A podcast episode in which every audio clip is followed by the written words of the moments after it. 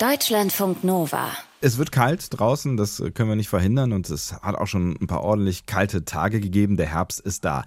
Soweit so bekannt, das passiert jedes Jahr. Was dieses Jahr allerdings besonders ist, ist das Thema Energiekrise und dass wir beim Heizen sparen wollen oder vielleicht sogar müssen, weil zum Teil die Heizpreise ordentlich steigen. Bei einer 70 Quadratmeter Wohnung können da auch mal 500 Euro anfallen. Der Opa von unserem Netzbastler, Moritz Metz, war Klempner und das machen wir uns jetzt zunutze, weil Moritz hat ein paar Energiespartipps mit dabei, also nicht nur recherchiert, sondern quasi auch im Blut, mein Moritz. ja, guten Tag Sebastian, hallo. Also wir wollen heute die Heizung anwerfen und trotzdem Energie sparen, zum Beispiel ähm, mit einer guten Fensterisolation. Bevor wir damit jetzt starten, Moritz, wie ist denn eigentlich gerade so bei dir? Wie sind die Temperaturen? Ein bisschen fröstelig, weil die Heizung ist noch nicht an. Mhm. Hier in dieser Berliner Altbauwohnung, äh, Mietwohnung, einfach ganz normales Ding.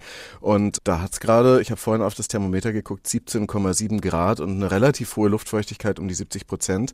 Also fast ein bisschen grenzwertig. Langsam kann man die Heizung mal anwerfen. 17,7 Grad finde ich tatsächlich schon eher ungemütlich. Ich hätte jetzt bei mir mal messen müssen. Hier ist die Heizung auch noch nicht an, aber ich glaube, es ist ein Tacken wärmer. Sonst, ähm, also ich habe noch keine Wollsocken an. So. Ja, ich habe Wollsocken Socken an und ein Wollpulli und das hilft total. Mhm. Und ähm, ein bisschen eine Merino, äh, ein Unterhemd aus Merino oder sowas hilft auch total, dann, dann friert man viel weniger. Aber wenn du jetzt planst, die Heizung anzuwerfen, weil das werden wir früher oder später machen müssen, ja. ne? Ähm, was, was sollte man tun, bevor man es macht? wir hatten das schon mal im Netz basteln und das ist einfach äh, die Heizung zu reinigen. Da ja. gibt's oben so einen Deckel, den kann man meistens wegmachen und dann saugt man auf jeden Fall mal ein bisschen da rein. Vielleicht hat man auch so eine Staubsaugerbürste, die dann da wirklich reinreicht. Mhm. Man kann auch dann ähm, unten nochmal saugen. Am besten wischt man die ganze Wohnung davor, dass einfach nicht so viel Staub durch die Heizung, durch die heiße Luft, die die Heizung ja durch den Raum transportiert, in den Raum reinkommt. Mhm. Also da reden wir jetzt also von diesen ganz klassischen normalen Heizkörpern, äh, vielleicht mit, ne, so mit diesen Rippen oder vielleicht auch die so eine eher flachere ähm, genau. Front haben. Ne? Da gibt's ja verschiedenste Ausführungen. Aber der klassische normale Heizkörper, ne? Ganz normales Teil, so eine flache mhm. Kiste weiß, ähm, mhm. hängt an der Wand. An der Seite sind zwei Rohre, da fließt oben warmes Wasser rein, unten wieder raus. Und durch diese Rippen innen äh, fließt das warme Wasser dann eben durch. Und das erhitzt eigentlich nur die Luft. Die steigt in der Heizung nach oben wie ein mhm. Kamin und unten wird dann neue zu erhitzende Luft reingesaugt. Deswegen sollte man da vorher Staubsaugen. Sonst wird das Ganze also alles verteilt durch die Konvektion, also das Prinzip der aufsteigenden Luft. Bei diesen Rippenheizungen funktioniert das im Prinzip so ähnlich. Und das große Problem ist ja immer, die aufsteigende Wärme beheizt dann vor allem die Decke des Raumes. Ja, ist gerade beim man, Altbau natürlich schwierig, ne? wenn du genau, bei einer Altbauwohnung irgendwie vier Meter hohe Decken hast. Genau, und äh, wenn man sich auf eine Leiter stellt, merkt man es. Oder wenn man eine Giraffe ist, dann merkt man es auch. Für alle Leute, die keine Giraffe sind, ja. die müssen einfach dann untenrum Wollsocken tragen. Aber es gibt ja auch zwei Arten von Wärme. Okay, das musst du erklären, weil ja. äh, ich dachte immer, Wärme ist Wärme. Welche gibt's? Es gibt neben der, dieser Konvektionswärme, wo die warme Luft äh, durch den Raum aufsteigt, noch die Strahlungswärme. Das ist, wenn sich ein fester Körper mit Wärme auflädt. Also ah. Klassiker ist, Sonne scheint in der Stadt auf den Boden und danach abends, wenn du dann noch draußen sitzt im Sommer, dann ist der Stein noch so warm. Oder ein Kachelofen, ja. der die auch diese mollige Strahlungswärme ausstrahlt. Die geht richtig durch mehrere Hautschichten, wie Sonnenstrahlen übrigens auch. Ist auch Strahlungswärme und das wird vom Menschen sehr angenehm erfunden. Und das geht auch mit äh, Elektrik, äh, mit so Infrarotheizungen das sind so flache Heizpaneele, die man sich hinstellen kann. Die kosten vielleicht 100 Euro, ja. verbrauchen aber echt ganz schön viel Strom. Also 800 oder 1000 Watt. Also da zahlt man dann am Tag ein paar Euro dafür, wenn man das Ding den ganzen Tag durchlaufen hätte. Ja. Und auch wenn jetzt im Winter alle ihre neuen Heizlüfter und Infrarotheizungen anwerfen, dann bricht das Stromnetz zusammen. Und dann müssten erstmal alle ihre Geräte ausstecken, weil sonst bricht es gleich wieder zusammen, wenn das von den Netzbetreibern wieder angeschaltet wird. Also ja. das ist, glaube ich, auch ein Grund, warum Strom immer teurer sein dürfte als Gas. Einfach auch wenn das im Einkauf vielleicht manchmal gar nicht ist, dank des Ökostroms, weil sonst alle elektrisch heizen würden und das die Netze nicht mitmachen. Hm. Also schmeißen wir die Heizung an. Ein paar Tipps hast du uns gerade schon gegeben. Dann gibt's ja noch ein Thema, was immer mal wieder auf uns zukommt, wenn die Heizkörper nicht so richtig warm werden. Das ist ähm, das Thema Entlüften, ne? Ja, genau. Da sammelt sich manchmal in diesem Heizsystem, in dem ganzen, in diesen Rohren, die da von der Therme dorthin fließen, ein bisschen Luft. Dann lärmt und blubbert die, heizt nicht mehr so effizient. Da sollte man die Luft rauslassen, weil das sonst tatsächlich auch Energie verschwendet und da braucht man so einen kleinen Vierkantschlüssel und einen Behälter, der das dann auffängt, das bisschen Wasser, das sind ein paar Milliliter quasi, bis halt Wasser kommt, so eine bräunliche Flüssigkeit ähm, und ist äh, auch ein bisschen hilfreich, gerade wenn die Heizung blubbert, kann man auch noch machen, wenn sie dann schon läuft. Mhm. So, das war das Thema ähm, Heizkörper, ähm, die wahrscheinlich viele einfach noch in der Wohnung stehen haben. Ähm, kommen wir mal zur Heizung selbst, also quasi zur Heiz Anlage, wenn man es so nennen möchte. Womit heizt du? Mit menschlicher Wärme allein, Sebastian. Weil wenn wir in Netzbasteln reden, das ist so herzerwärmend warm. Immer. Das stimmt, aber dann hätten wir auch nur eine Stunde am Sonntag Wärme. Das ist, ich weiß nicht, ob das reicht genau. oder du musst uns auf mein Dauerschleife hören. nee, also ich habe hier dann doch eine klassische Gasetagenheizung, also so ein Thermenkasten in der ja. Küche, so ein Blechteil. Das verbrennt Erdgas aus Russland, 20 Prozent Biogas aus Abfallanlagen und vielleicht ist auch zunehmend mehr Gas aus den Niederlanden und aus Norwegen mit dabei. Und das Ding hat dann ein Thermostat im Wohnzimmer ja. also mit so einem Sensor und einem Display, da kann ich die Temperatur einstellen, wie es sein soll. Da hatte ich im Winter früher immer so 20,5, das wird diesen Winter nochmal reduziert auf irgendwie 20 oder 19,5 oder ja. 19 oder so. Und wenn es halt drunter ist in diesem Wohnzimmer, wo die Wohlfühltemperatur sein sollte, dann schaltet die Heizung an und heizt halt die ganze Wohnung, ja. wo die Heizkörperthermostate aufgedreht sind oder je nachdem, wie weit sie halt dann da aufgedreht sind und ähm, dann schaltet sie wieder ab, wenn das diese Temperatur erreicht hat. Und diese Gastherme in der Küche verbraucht inklusive Gasherd, den ich auch noch habe zum Kochen, äh, mittlerweile nicht mehr zum Backen, mhm. so 4000 Kilowattstunden. Mein Ziel ist da auf jeden Fall unter den 4000 Kilowattstunden zu bleiben für diese Heizsaison. Und ich würde jetzt gleich mal in die Küche gehen und diese Therme anwerfen mhm. heute. Was mir jetzt auch immer wieder begegnet, vor allem so auf Instagram, da sind, sind so äh, Teelichtheizungen, irgendwie so mit Blumentöpfen und äh, das soll dann im Zweifel Energie sparen oder halt äh, energiesparendes Heizen sein. Ist das eine wirklich gute Idee? Also das haben wir mal ausprobiert in Netzbasteln 85. Das ist schon relativ lange her und es ist so, nach einer halben Stunde Teelichtheizung ähm, heißt es manchmal im Netz, würde sich der Raum um zwei Grad erwärmen. Ähm, das ist totaler Quatsch. Es gibt höchstens schöne Strahlungswärme, haben wir ja mhm. vorhin drüber geredet, für die Hände. Ja. Aber man kann sonst vielleicht einen Raum von der Größe eines Hasenstalls ähm, damit aufwärmen, aber sonst nichts. Ja. Man muss auch gucken, dieses ähm, Paraffin in diesen Teelichten, das ist ähm, kein piesiges Bienenwachs, sondern das ist ein Nebenprodukt von Erdöl, stammt also aus nicht erneuerbaren Energien. Ähm, diese Kerzen machen beim Ausblasen jede Menge Feinstaub. Die Herstellung von Aluminium, was sozusagen um die Kerzen immer so außen rum ist, kostet extrem viel Energie, 26 mal so viel Energie wie für die Glasherstellung. Wow. Also besser dann so Teelichte nehmen, die in Gläsern stehen. Ja. Das ist aber total wichtig, die außen rum zu haben, weil sonst brennen die gar nicht richtig. Und wenn die nicht richtig brennen und wenn da irgendwas zu heiß oder zu kalt ist, da soll es auch mal Riesenflammen und Fettexplosionen geben bei Teelichten. Also da, wenn sie dann Feuchtigkeit ziehen. Also ich finde diese Dinge nicht so gut, aber der Effekt ist ganz schön, wenn man halt so warme Hände hat, das kann man aber auch anders. Aber wir können äh, festhalten, das äh, Teelicht rettet uns nicht äh, vor oder durch den kalten Winter, weil ähm, ne, energetisch ist nicht so geil, die Herstellung ist nicht so geil und Geld sparen tut's am Ende auch nicht. Im ja. Netzbasteln checken wir deswegen heute lieber die Heizung und wir sorgen auch dafür, dass es innen drin ein bisschen wärmer bleibt, ähm, isolieren zum Beispiel die Fenster. Deutschlandfunk Nova. Der Herbst ist da, der Winter kommt und wir müssen damit umgehen, dass wir auch noch relativ hohe Energiepreise haben. Nichtsdestotrotz müssen wir die Heizung anwerfen und wir checken jetzt gleich mal, wie wir das am besten machen, also wie wir auch am besten und am energiesparsamsten heizen und was wir auch in der Wohnung tun können, um äh, noch Energie zu sparen. Und der erste Schritt, den hat Netzbuster Moritz Metz jetzt schon mal gemacht in seiner Mietwohnung in Berlin, nämlich die Heizung anzuschmeißen. Hast du Yay. gemacht, ne? Ja, habe ich gemacht, einen Schalter und dann musste ich nochmal an dieses Steuerthermostat gehen und sagen, so, jetzt möchte ich gerne hier mal ähm, 20 Grad haben, mhm. ähm, um darauf aufzuheizen. Ähm, aber jetzt muss die Therme natürlich erstmal arbeiten und diese Vorlauftemperatur erreichen, die da eingestellt ist, sozusagen das Wasser warm machen, was dann durch die Rohre durchläuft. Aber äh, ist ohne Probleme gestartet. Ich finde das ja immer faszinierend, dass sie ja dann irgendwie für, für ein halbes, äh, dreiviertel Jahr irgendwie nichts tun. Ähm, na, also wenn du jetzt nicht gerade heiß Wasser äh, noch über die Therme machst, aber dann einfach wieder anspringen und alles ist gut. Ne? Ja, ich hatte so ein ähm, ähm, Klempner neulich da, der ja. mein Gasherd ausgewechselt hat gegen einen, der eine Strombackröhre hat, ähm, den ich geschenkt bekommen habe. Jedenfalls ähm, hat der gesagt, man solle diese Thermen im Sommer besser anlassen, weil nämlich sonst die Pumpe eventuell zukalken kann oder ah. nicht mehr richtig gängig ist und dann muss er dann da kommen. Früher war es so, dass alle ungefähr gleichzeitig die Heizung angemacht haben. Jetzt würde sich das so verteilen, weil alle das noch so möglichst lange herauszögern würden und ja. dann kriegt er halt ziemlich viele Anrufe und Hilfe, Hilfe, die Heizung geht nicht. Hm. Ich meine, es ist ja auch ganz gut, dass es die gibt, weil ich habe immer so ein bisschen Respekt vor meiner Therme ähm, gehabt, äh, schon allein wegen dieser ganzen Schläuche und Kabel und auch wegen dieser ganzen Schalter, die es ja daran gibt. Also sie hat ein relativ altes Modell, wobei es irgendwie offensichtlich immer noch okay und halbwegs effizient war. Zumindest äh, hat das der Schornsteinfeger jedes Jahr gesagt. Aber ähm, das ist ja, das ist die, es fängt ja schon damit an bei der Frage, wie stelle ich die jetzt ordentlich ein, damit sie dann auch möglichst effizient heizt, ne? Ja, also das ist vor allem die Vorlauftemperatur, die man da einstellen muss. Das heißt, wie heiß wird das Wasser, das dann durch die Rohre der Wohnung wandert und die Heizkörper beheizt. Ja. Und da richtet man sich nach so einer sogenannten Heizkurve und das kann relativ kompliziert sein, je nach Art der Wohnung, der Dämmung, der Art der Heizung. Weil wenn diese Vorlauftemperatur zu niedrig ist, kommt die Wärme gar nicht in den Heizkörpern an und man heizt sozusagen ewig, bis es überhaupt richtig warm wird. Wenn es Ja. zu heiß ist, äh, dann heizt man halt sehr viel, gibt man viel Energie rein, verliert vielleicht wieder viel in den Rohren zur Heizung hin.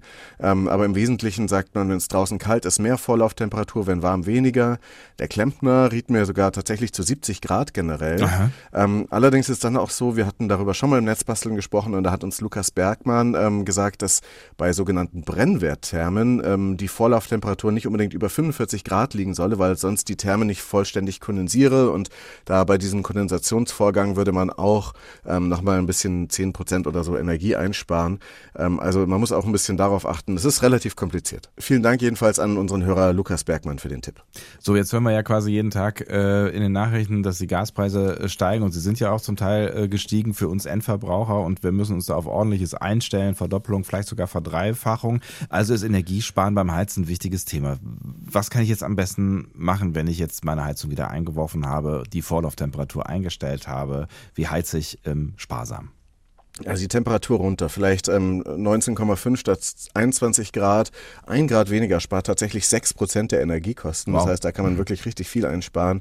Dann lieber Pulli, warme Socken tragen. Die meiste Heizenergie verpufft ohnehin unter der Decke, haben wir ja schon darüber gesprochen. Ja. Dann sollte man gucken, dass der Luftstrom der Heizung nicht abgedeckt ist. Man sollte auch gucken, ob man Kältebrücken findet, zum Beispiel am Fensterbrett, wo dann von außen irgendwie Kälte reinkommt. Das kann man machen mit so einem schicken Infrarotthermometer. Das war hier schon oft sehr super praktisch in Netzbasteln. Sieht so aus wie so eine Pistole und wenn man abdrückt, wird gemessen. Hier mein Rechnerbildschirm hat gerade 25 Grad. Ähm, oder von so einer Wärmebildkamera, wie wir sie in Netzbasteln 111 gebaut haben. Das ist auch äh, echt total beeindruckend, wenn man dann wirklich die Wärme und die Kälte sieht. Und man sollte natürlich versuchen, Stellen zu finden, wo es permanent zieht. Also bei mir zieht es zum Beispiel auch aus dem Treppenhaus. Ja. Da liegt dann im Winter so ein zusammengerolltes Handtuch am Boden. Aber da will ich auch nochmal ran. Ähm, und zwar eigentlich mit einer Technik, die wir heute auch schon ausprobieren. Und man sollte halt natürlich, aber um beim Energiesparen zu bleiben, nur die Heizung da nutzen, wo man sie braucht. Das heißt, man stellt sie halt in den Räumen ab, wo man sie nicht nutzt, außer in diesem Wohlfühlraum, der sozusagen als Maßstab für die Therme genommen wird. Weil wenn man sie da abschaltet, denkt die Heizung die ganze Zeit, oh, jetzt wird's ja gar nicht richtig warm, dann gebe ich jetzt hier volle Röhre, aber es kommt dann da drüben nicht an. Das ist natürlich auch nicht gut. Ne? Und der Klempnermeister, der neulich da war, der wirklich sehr nett war, der sagte mir, man könne auch ein Drittel der Energie einsparen, wenn man hier in meiner alten Bude ähm, neue Fenster einbauen würde. Dann müsste man aber auch anders lüften und darauf achten, wie viel Kubikmeter äh, Luft und Sauerstoff die Heizung zieht. Und das sind halt hier so alte Kastenfenster. So aus Holz, weißt du, so Doppelfenster, muss ich erst Ah. das eine aufmachen und dann das zweite und dann ist hier draußen Hallo. ähm, dann kann ich wieder zumachen. Okay, und, das ist also ähm, richtig das alt. ja. pfeift da schon eher durch, Ja. ja. genau. Die sind wahrscheinlich so alt wie das Haus 100 Jahre. Aber ein Drittel ist natürlich eine Ansage, ne? Ein Drittel der Ja, ja, genau. Energiekosten oder der äh, Energieleistung. Ne? Wie würdest du die denn vielleicht ein bisschen dichter bekommen, ohne die Fenster jetzt gleich äh, zu wechseln? Also als erstes würde ich nochmal einen lustigen Trick ausprobieren. Zwar habe ich hier so ein Blatt Papier und Ja. äh, versuche das jetzt mal zwischen diesen Fensterdichtungen durchzuschieben. Einfach ein Blatt Papier. Einfach ein Blatt Papier und das passt da durch. Also da geht auf jeden Fall ein Blatt Papier durch. Man kann da jetzt keinen äh, Roman durchschieben oder keinen Schinken oder so. Ja. Aber ein Blatt Papier passt da auf jeden Fall durch und das kann ich da reinschieben. Und daran sieht man schon ein bisschen, ey, okay, hier geht Luft durch. Ähm, ich habe noch einen anderen Trick vorbereitet und zwar ähm, kann man eine Kerze nehmen, jetzt doch, das ist aber tatsächlich kein Teelicht. Ja. Und ähm, das zünde ich jetzt mal an.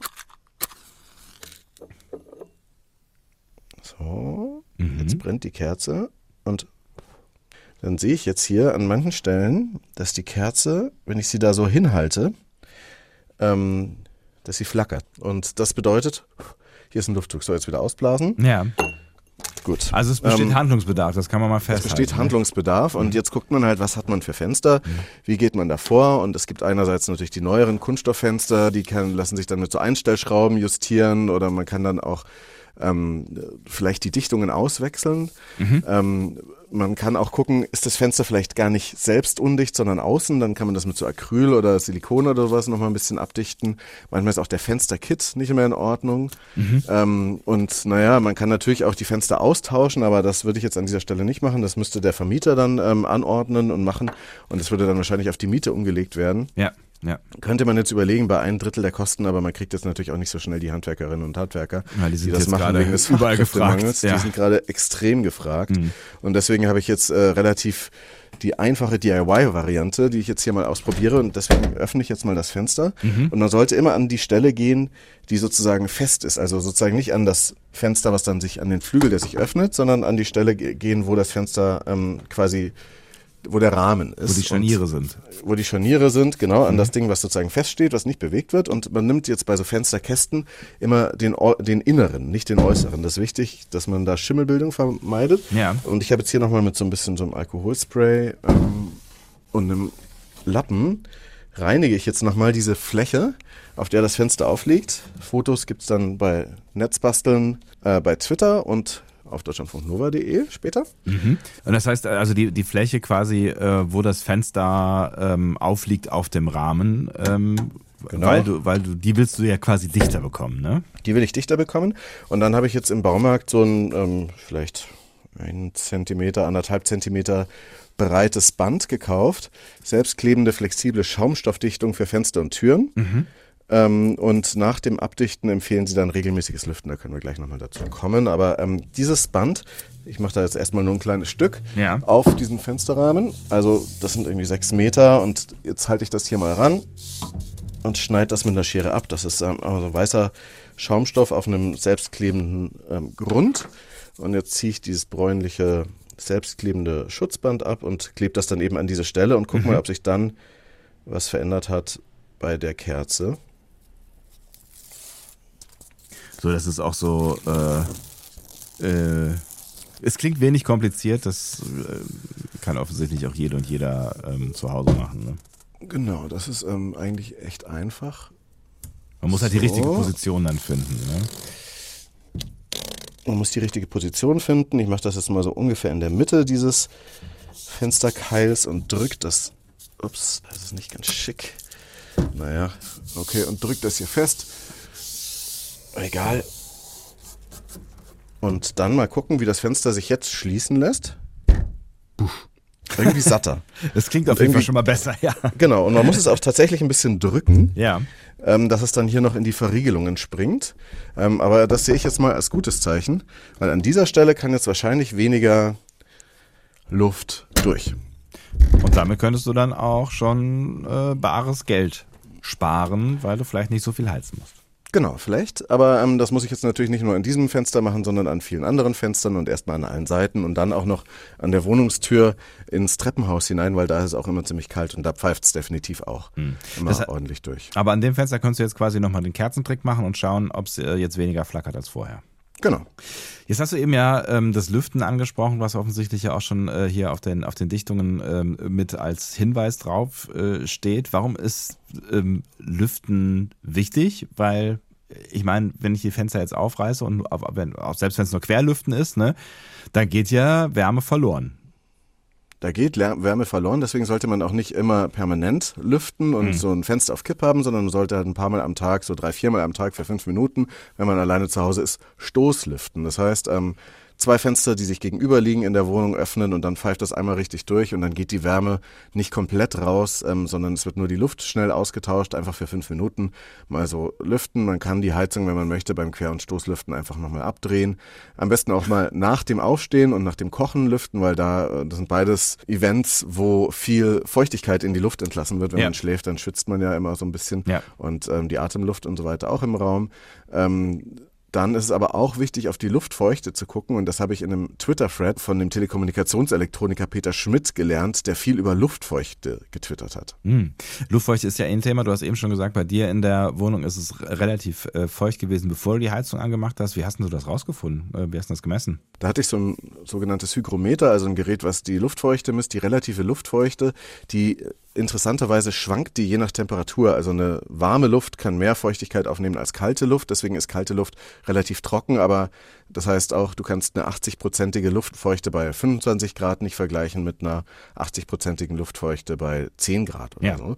Ähm, und dann ist eben so, dass ähm, ungefähr ab 77 Prozent Luftfeuchte halt Schimmelgefahr droht. Ähm, Temperatur messen bringt aber eigentlich auch nichts. Äh, Man muss nämlich immer das Verhältnis dazu wissen. Man kann also jetzt nicht pauschal sagen, ab 17 Grad äh, hast du Schimmelgefahr, sondern das ist halt sozusagen dieser Zweiklang aus diesen beiden Dingen. Ja. Und daraus berechnet der sogenannte Taupunkt, also ob die Raumtemperatur den Taupunkt unterschreitet und dann sammelt sich gerne an den Außenwänden. Das hatte ich ja auch tatsächlich mal vor längerer Zeit, als hier noch so ein Schrank an der Wand stand. Ja. Ähm, Schimmel tatsächlich an der Außenwand, weil die ist halt kalt und Klar. da kondensiert dann das Wasser, da bleibt es dann immer wieder feucht.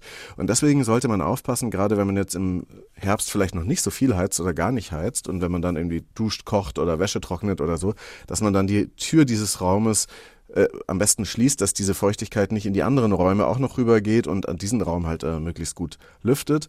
Ähm, sonst kann es eben leicht schimmeln. Am besten man stellt auch Möbel 20 Zentimeter von so einer Außenwand weg, dass dahinter dann einfach ein bisschen mehr Luftzug herrscht, dass es dort wegtrocknen kann. Ja. Und man kann dann aber auch richtig kompliziert, das ist dann aber ähm, mit Elektronik und so weiter so eine Taupunktlüftung bauen, sozusagen ein Gerät, was merkt, ey, jetzt ist hier gerade so kalt oder so feucht in dem Raum, dass das gefährlich werden könnte mit dem Schimmel äh, und die dann diese Steuerung, die Lüftung anwirft.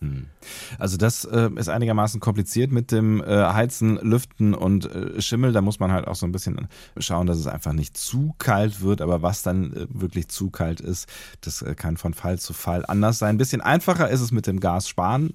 Temperatur runterdrehen bringt da schon relativ viel. Schon ein Grad äh, bringt da eine ganze Menge. Und die Fenster abdichten kann gerade bei älteren Fenstern auf jeden Fall ein Tool sein, mit dem man einiges ähm, an Energie sparen kann.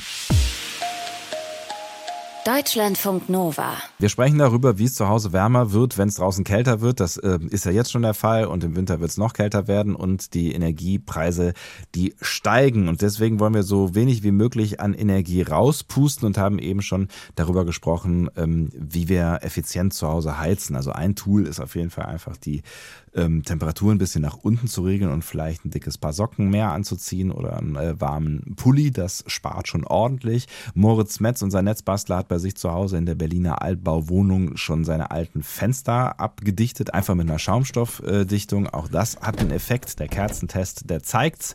Und jetzt wollen wir noch schauen, was ähm, man so mit smarter Technik so erreichen kann. Ähm, Stichwort Thermostate. Du hast äh, quasi elektrische Heizkörperthermostate und ähm, die regeln genau was, Moritz? Das sind so Dinger, die sehen aus wie diese Griffe an der Heizung, die man so dreht und Ja. mit denen man dann die Temperatur einstellt, die man erreichen möchte. Das ist ja ein Mythos, dass die dann, ähm, wenn man sie voll aufdreht, schneller heizen. Das ist einfach nur sozusagen, bei welcher Temperatur hören die Dinger wieder auf Ja. zu heizen.